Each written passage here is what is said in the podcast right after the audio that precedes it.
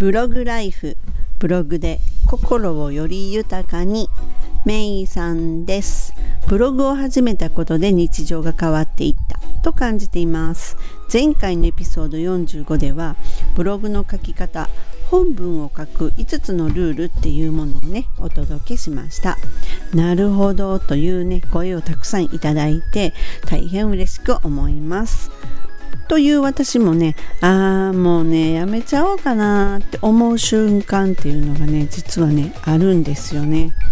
本当にやめるっていうわけではないんですけれどもやっぱりね心がねグラングラングラングラン揺れる時もしくはちょっとだけグラグラグラって揺れる時っていうような風にねやっぱりねあるんですよ。まあ自分で思うにね一番のね理由っていうのは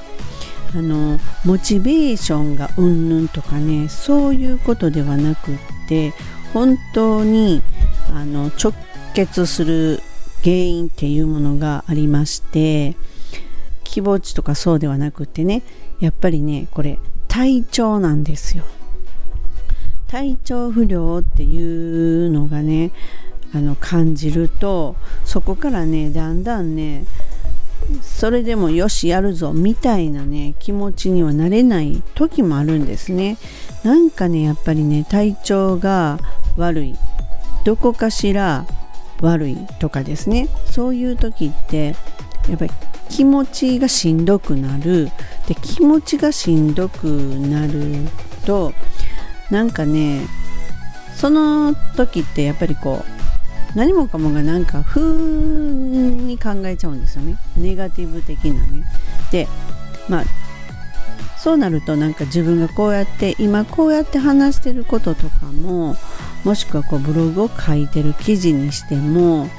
その他のねこう販売しているサービスに対してもそれらに対してもいや誰も求めてないに違うかなとかね。そういうふうに思っちゃったりとかすると今度は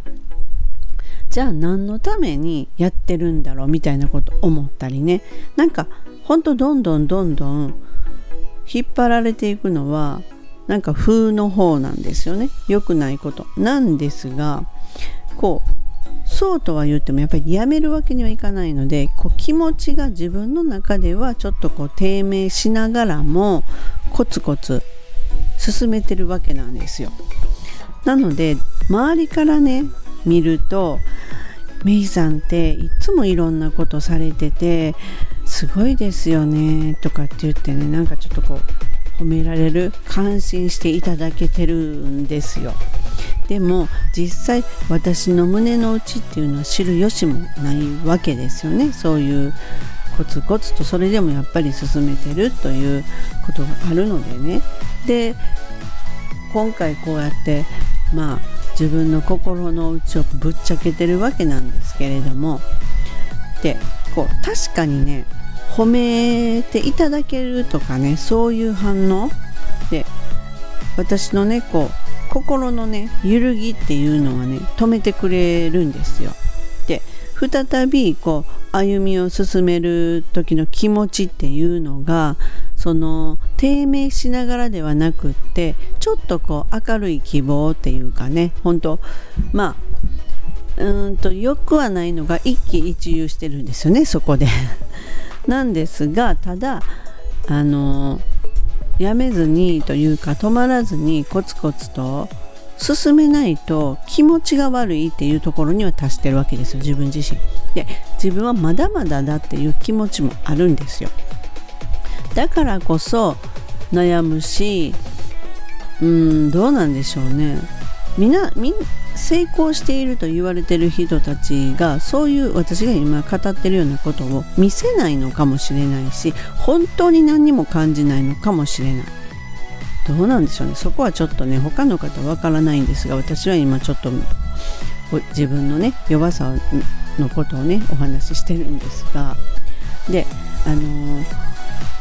まあそうやってねこう「メイさんすごいですね」とか言われるとやっぱり当然嬉しいじゃないですか。そういう反応いただけるとね。そして次にね言葉じゃなくってそういうような言葉じゃなくって例えばね自分が販売してるサービスを購入されたとかね。でその購入されたのがただこのやっぱりこのちょっと不労所得っぽいものを買っていただくだけっていうようなそういうものの場合っていうのも、まあ、当然嬉しいんですけれどもそのここならでも販売してるんですがこのカスタマイズっていうサービスをねあの買っていただくとどうしてもクライアントさん買っていただいた方その方とのやり取りもありのそしてこうやり取りを知った上でお互いに納得いったらあの購入していただくかどうかをご検討くださいっていうものなんですがまあそれでね購入していただけた場合っていうのはそのクライアントさんの行動っていうものがうんもう手に取ってわかるじゃないですか。そういうものとかっていうのも当然こう揺れてるね心がぐらぐらぐらぐらと揺れてる時はあの本当にありがたいっていうのもあるんですがちょっとねふっと思ったんですがこうやって心が揺れてる時にね何かしらの反応とかねこういうあの購入していただくとかもしくはフィードバックとか起こる回数がね多いんじゃないかなっていうふうにふっと思ったりするんですよ。と言いながらね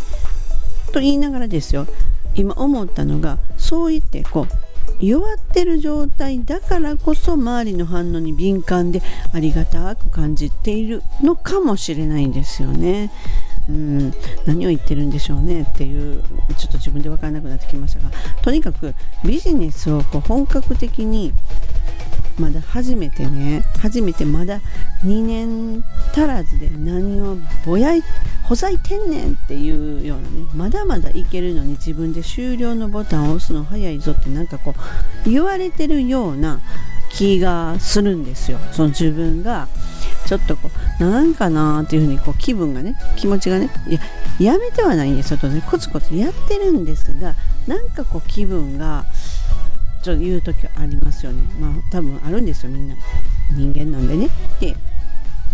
こうなんですがそんな時に限ってこう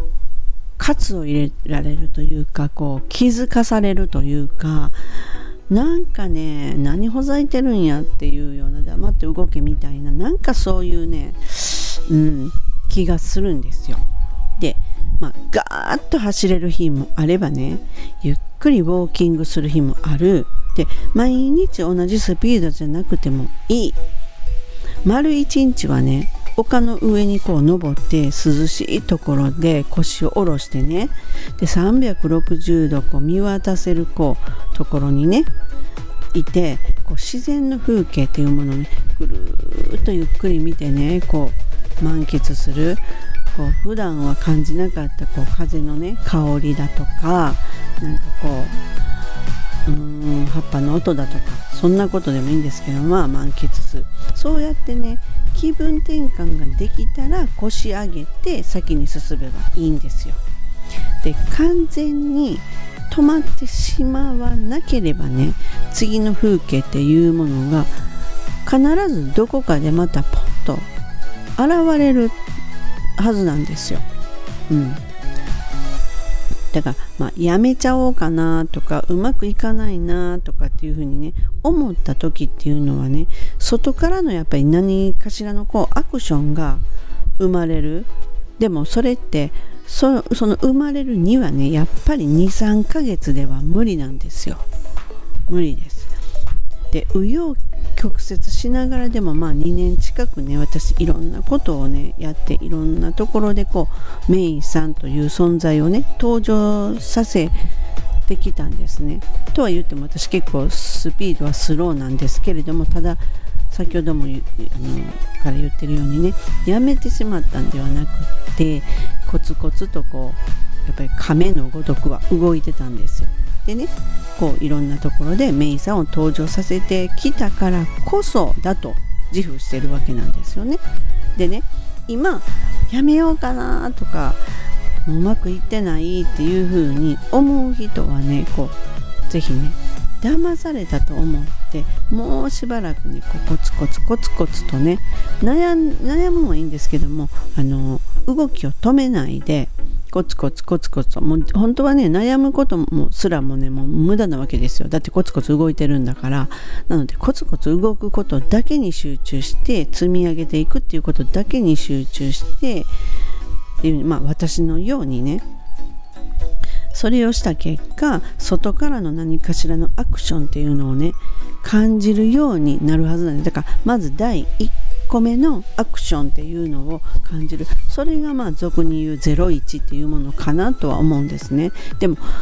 いやたかがねやっぱりね30円とか50円の世界ではねその時一瞬だけですよ。嬉しいの。その後っていうのがまた日が流れてまた今度80円に上がったところでだんだんそこっていうのは、まあ、人間欲も出てくるわけなんですけれどもそのそこからじゃあさらにどうするか。そこからこう幅を広げていかないととか。そう考えながら今度動かないといけないというところにこうだんだん変わっていくわけですよね。23ヶ月っていうのはもう何も反応はなくて当然当たり前ぐらいですよ。でも成功者の人が言うには5年何にもないって言うんですよ。その5年の間にね数百円とか数千円っていうのはあったとしてもそれはもう何もないっていう話になってるんですよ。なぜかというと5年経った時にはすごく成功されてるから言えることなんですよね。なのでそのまあ、私なんかだと本当たかがっていうレベルなんですよ。そこをね自分でたかがこれでやめるか続けるかっていう決断するのもまだそんな権利すらないっていうぐらいね思っててちょうどだと思うんですよね。だか月並みな言い方をすると継続していくことが一番大事っていうの。でもそれ本当一番難しいんですよね。なのでここでね継続するもしないもねそんなことよりもただ続けるだけっていうふうに決めてしまえばいいわけだと思うんですね。まあ私の場合はこう心が揺れると本当嘘のようにね嘘のような本当の話なんですが結構仕事が立て続けで発生するんですよ。でちょっとカツを入れてもらえるようななんか自然の力ですよね。なんでそうなってくるとねこうごちゃごちゃ悩んでられなくなるんですよ。こうもうやめようかなだとかこう気分低迷だいや気分低迷どころかこれこなさないとっていう感じになって本当忙しい状態になるんですね。うん。だから心がね揺れてる人っていうのはもう少しコツコツと進むという進んで新しい景色が見える場所にねたどり着くっていうのを楽しみにすればいいと思うんですよ。